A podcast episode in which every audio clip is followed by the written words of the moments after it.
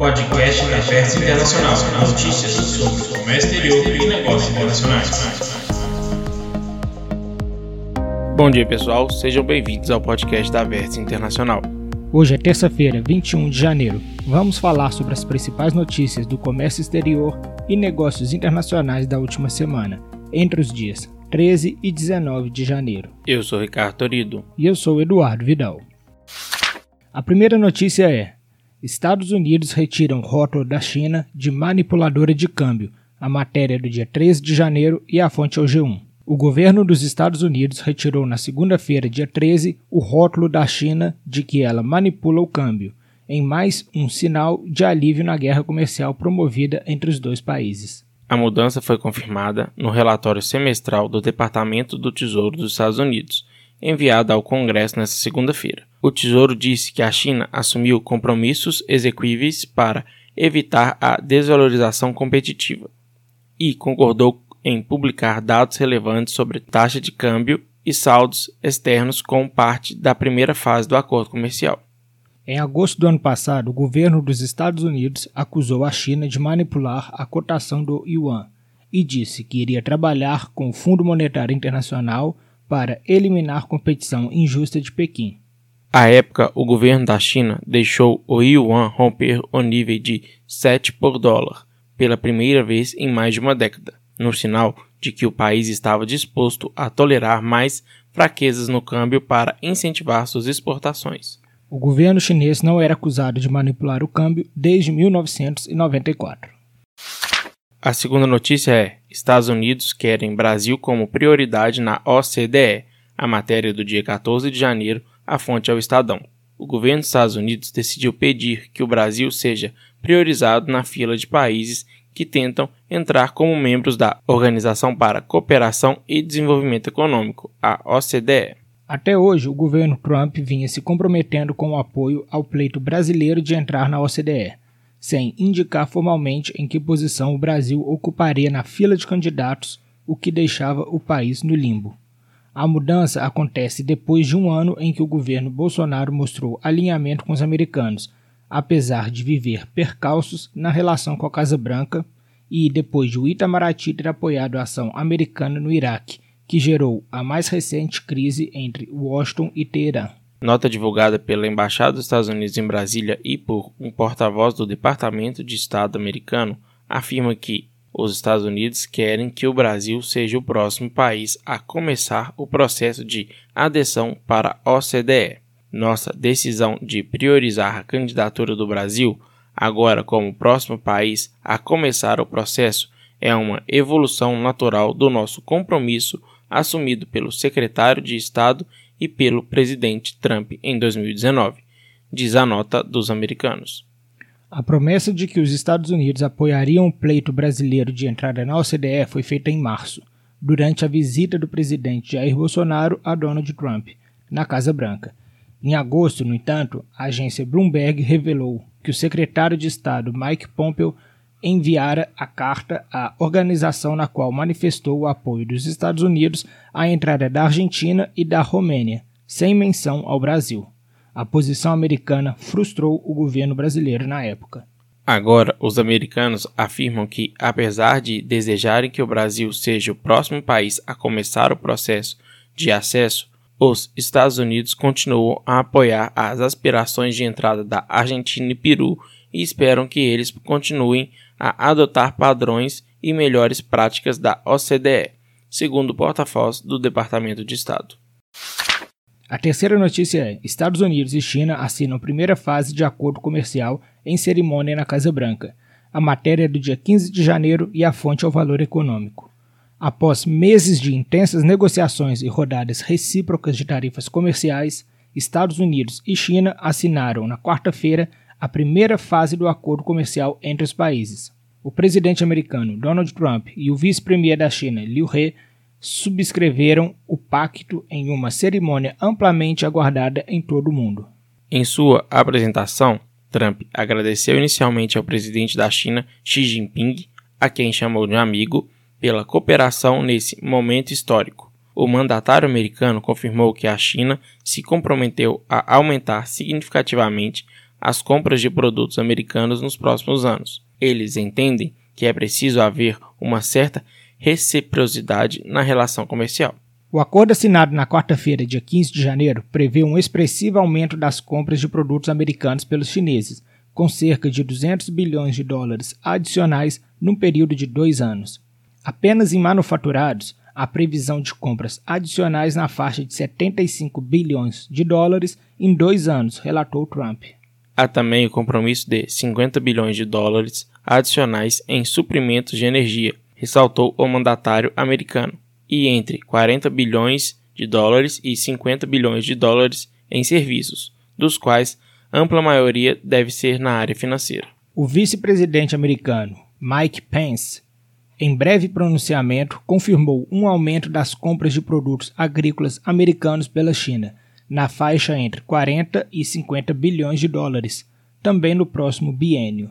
A redução do déficit comercial dos Estados Unidos em relação à China foi um dos principais argumentos do presidente Donald Trump para justificar o acirramento comercial ante a principal potência asiática. Em 2018, o saldo foi negativo em 419,2 bilhões de dólares para os americanos. Trump comentou a situação das tarifas comerciais americanas sobre importações chinesas. Manteremos as tarifas por enquanto, elas serão retiradas quando avançarmos na segunda fase do acordo, declarou. Ele explicou que pretende concluir as negociações comerciais com a China já na segunda fase do acordo, evitando assim uma terceira rodada de tratativas. A quarta notícia é: no Brasil, impacto do acordo entre China e Estados Unidos deve ser limitado.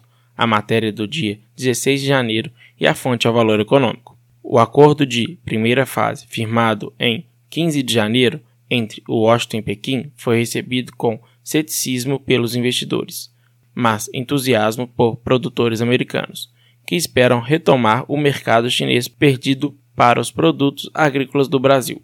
As perdas para o agronegócio brasileiro, no entanto, podem ficar limitadas à redução do valor dos prêmios, já que o pacto entre as duas potências ainda guarda muitas lacunas e os excedentes exportáveis brasileiros podem ser direcionados a outros países. Os prêmios, valor adicional às cotações internacionais pagos nos portos sobre a soja, carro-chefe do agronegócio brasileiro, devem voltar aos patamares habituais, entre 30 centavos de dólar e 40 centavos de dólar por bushel no primeiro semestre e 60 centavos de dólar a 80 centavos de dólar no segundo semestre, projetou Vitor Iqueda, analista do Rabobank. Nas bolsas americanas, os preços das commodities mais afetadas pela guerra comercial indicaram que os investidores aguardarão mais sinais de que o acordo é para valer.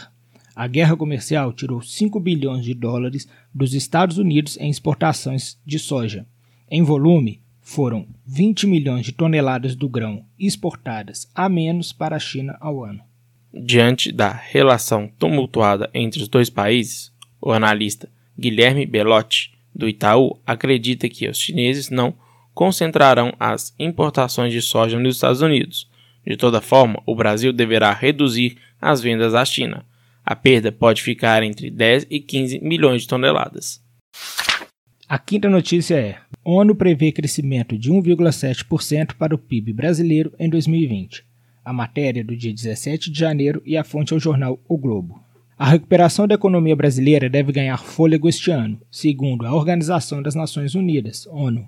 Em relatório com as perspectivas para a economia global divulgado em 17 de janeiro, a entidade prevê expansão de 1,7% para o PIB do Brasil em 2020, seguida de alta de 1% estimada para 2019. Ainda que, contando com melhora, a previsão é mais pessimista do que o consenso de mercado. De acordo com o boletim Focus, divulgado pelo Banco Central, a mediana de cerca de 100 analistas aponta que o PIB brasileiro vai crescer 2,3% este ano. Segundo o documento da ONU, a aceleração do nível de atividade no Brasil deve vir na esteira da retomada da confiança dos empresários. Na América do Sul, no entanto, não há perspectiva de reação consistente, diz o órgão, uma vez que, em muitos países, entraves estruturais ao crescimento foram agravados pela desaceleração do comércio global, pela queda das cotações de commodities e também pela instabilidade política. E agora, a análise do dólar com Cristiano Schoube, da Swift Câmbio Inteligente. Olá, aqui é o Cristiano Schoube, da Swift Câmbio Inteligente, para mais um podcast da Vértice Internacional. E o dólar bateu a 4,20, atingindo a máxima em um mês e meio. E como a gente falava semana passada, não tem motivos ainda muito claros para essa alta da moeda americana. Mas o que a gente já consegue perceber são algumas, algumas frases, algumas repercussões no mercado que vão, de certa forma, tentando justificar esse movimento da moeda. Bom, o ministro Paulo Guedes voltou a falar que agora a máxima né, é essa de juro baixo e dólar alto. Né? É uma expressão que ele gosta já de falar, principalmente porque o Brasil agora está com a menor taxa histórica da Selic, em 4,5%. Isso pressiona, sim, de fato, o dólar. Mas essa alta inesperada que teve e muito rápida que aconteceu, principalmente na última semana, não é justificativa com juros. Afinal de contas, os juros estavam baixos já desde dezembro do ano passado. Bom, agora tem um novo dilema aí para o Banco Central. Afinal de contas, é, em fevereiro haverá a, a reunião do Copom e aonde vão decidir se vão abaixar os juros, manter ou aumentar. Se abaixar mais ainda os juros, pode ser que o dólar fique mais pressionado. E o dólar alto é, é o sinônimo de inflação. Afinal de contas, muitos preços aqui no, no nosso país são indexados ao dólar, desde o pãozinho francês, que a gente come diariamente, até o preço da gasolina. Então, agora é um, é um pouco de sinuca de bico que o Banco Central tá. Afinal de contas, a economia ainda não mostrou sinais de recuperação né? Então ela está um pouco ainda com o freio de mão puxado. Então seria interessante abaixar juros. Mas abaixando juros, isso vai pressionar mais ainda o dólar, que pode gerar inflação. É uma dúvida cruel que o Banco Central está passando e os membros do Copom vão ter que se virar nos 30, como dizem, para resolver essa questão.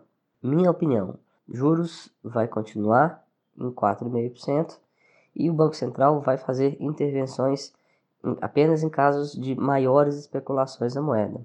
Na última vez o dólar bateu, chegou nesse patamar, bateu a 4,27. Talvez chegue pelo menos próxima disso daí, já tem uma intervenção mais forte do Banco Central. Senão, acho que o jogo segue um pouco sem esse player aí no mercado.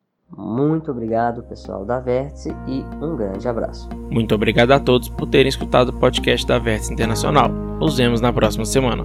Muito obrigado e até o próximo podcast.